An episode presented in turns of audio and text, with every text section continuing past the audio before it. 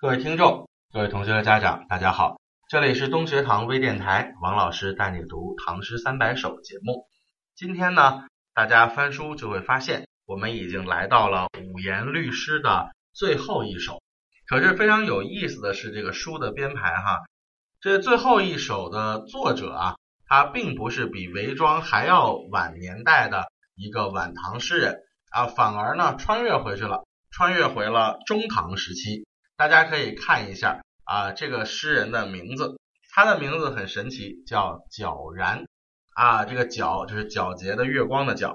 为什么叫皎然呢？实际上他是一个和尚啊。这个皎然是他的法号，然后他俗家呢是姓谢的啊。这位诗人其实来头也不小，他是南北朝时期的大诗人谢灵运的十世孙啊。之前我们说韦庄是韦应物的。四世孙啊，隔了四辈儿，那他呢跟谢灵运隔了十辈儿，但是呢这个基因里面毕竟还是有诗人的这个因素的，所以皎然他即使出了家，也是唐朝最著名的一个诗僧啊，也就是所谓写诗的和尚。因为唐朝的时候，那真是人人都能写诗啊，不光是读书人能写，和尚也能写。那诗僧这个群体中间，皎然又是其中的最牛的一个人。他生活的年代呢，没有什么确切的记录，但是知道他呢是在中唐前后和中唐时期的一些人有交往。后来呢，这个他这个考试没考上，后来呢就失意出家了。最后在这个浙江湖州的一个寺庙当了住持。他的爱好兴趣非常广泛啊，除了写诗之外呢，还喜欢喝茶啊，然后他还写过一些文学理论著作。这个皎然啊，写过一本书叫《诗事》啊，专门去讨论诗这种文体的一个学术领域的专著，也是非常牛的一个全才的人物。那么今天我们看到的这首诗，为什么把它放在最后呢？我不太理解，可能是因为皎然是出家人啊，不跟他们前面的人一起排顺序，也有可能是因为皎然这首诗在五言律诗里面，它有它自己的特殊性。那么我们来看一下这首诗歌的内容。寻陆鸿渐不遇，在我们书的第二百二十八页。宜家虽带郭，野径入桑麻。尽种篱边菊，秋来未着花。叩门无犬吠，欲去问西家。报到山中去，归来每日暇。啊，最后这个斜字。读霞是为了跟前面押韵，但是我们也可以读斜啊，不一定非要斜韵。那么这首诗的这个特征，我们一会儿再说。咱们先看题目，这个陆鸿渐啊，也不是一般人，也是个牛人。咱们标一下，这个陆鸿渐，他的本名叫陆羽啊，就是羽毛的羽。鸿渐呢是他的字啊，这个字是出自于《周易》的一卦啊，这个鸿渐于陆，其羽可用为仪，是这么来的。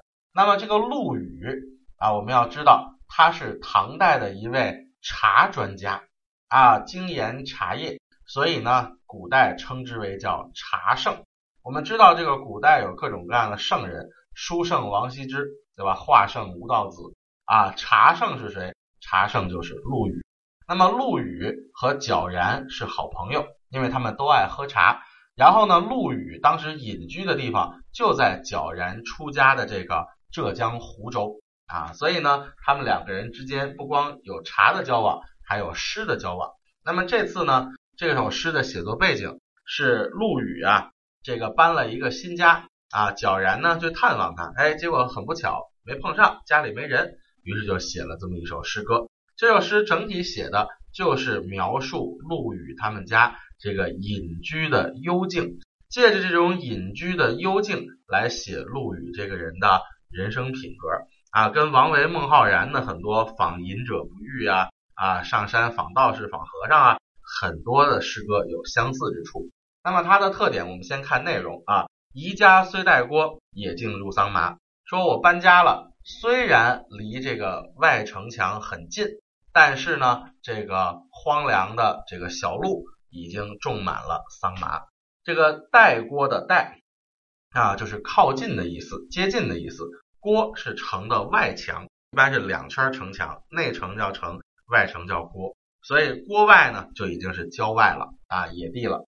那么他搬家的地方虽然靠近城墙，但是很荒凉啊，野径就是野外的小路，已经进入了桑麻地里了啊，就是已经被这个植物给遮的遮遮掩掩，看不见了。然后尽种篱边菊，秋来未着花。这儿有点用陶渊明的典故的意思哈，在篱笆边上种了点菊花，但是虽然已经到秋天，还没有开花啊。这写出了这个陆羽的隐居。然后呢，叩门无犬吠，敲门没有听见狗叫声，家里狗也没有，人也不在啊。然后欲去问西家，想要离开，但还是去西边的邻居家去探问了一下。然后呢，西边邻居家呢回答说，报到山中去啊，报到就是回答到，回答说他已经到深山里去了，那比这个郊外的房子要更幽静的一个地方。上山干嘛呀？可能是种茶或者采茶去了啊。然后呢，叫归来每日霞啊，等回来的时候，可能太阳都已经要落山了。所以最后这两句，报到山中去，归来每日霞，跟这个贾岛的啊什么。这个松下问童子，言师采药去，只在此山中，云深不知处啊，有一点相似的味道。他已经进山了，可能要到太阳落山才会回来。所以你看，整个一首诗非常完整的叙述了一下自己去探访朋友，但是没有见到人的这样整个过程。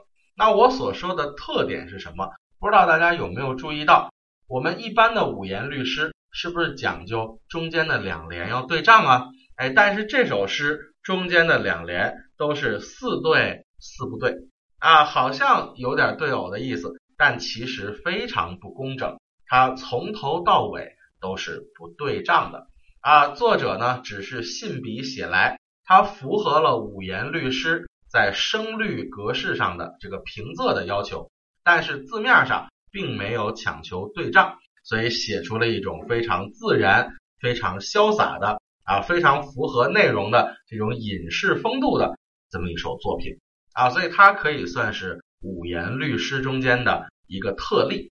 那这种通篇不对仗的五言律诗，之前我们也见过一首，就是在讲李白的时候，这个夜泊牛渚怀古啊，这首诗同样的是半古半律啊，从声律上来说完全符合五律的平仄要求，从形式上来说没有对仗。全部都是大白话啊，那这样的一种风格可以说是五言律诗的一种变化啊，它加上了很多古代诗歌的那种韵味啊，加上了一种自然的这种状态，所以呢，这个皎然的这首诗啊，不管它的题材我们认不认它是五律，至少我们可以去品读这首诗歌中间的一些相似的味道就可以了。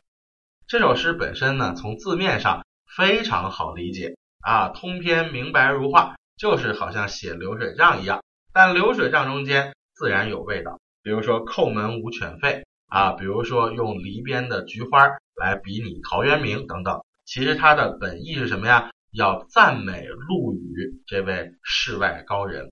因为从历史记载来说，陆羽这个人终生没有出来做官啊，没参加考试，只是隐居田园。然后去研究他的茶叶啊，所以这样的一个人，他的品德是很清高的。那作者就用了这样的一种朴质自然的啊朴实无华的语言来描绘陆羽的家，这也可以算是一种叫形式和内容相统一的一种状态。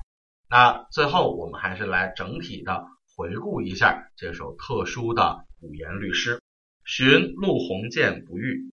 宜家虽带郭，野径入桑麻。尽种篱边菊，秋来未着花。叩门无犬吠，欲去问西家。报到山中去，归来每日暇。